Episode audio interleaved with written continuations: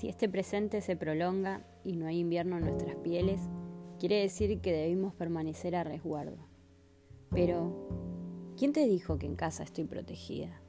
Hace años que todo está ahí afuera, lo bueno y lo malo. Mientras aquí dentro se oyen voces que fantasean con llegar a cruzar esas miradas. Entro a la escena y me dicen de qué trata la obra. Una espera eterna. Elena recuerda que su padre le decía, vas a quedar para vestir santos, mientras ella, lejos de cualquier rito religioso, cerca, muy cerca de Santinder, se perfumaba los miedos y las inseguridades. Lo cierto es que estaba desanimada. De fondo sonaban las palabras de su padre.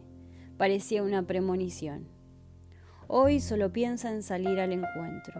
Las exigencias ya no son tales. Con que me quiera como soy, mientras sus ojos se nublan de nostalgia y se iluminan a la vez.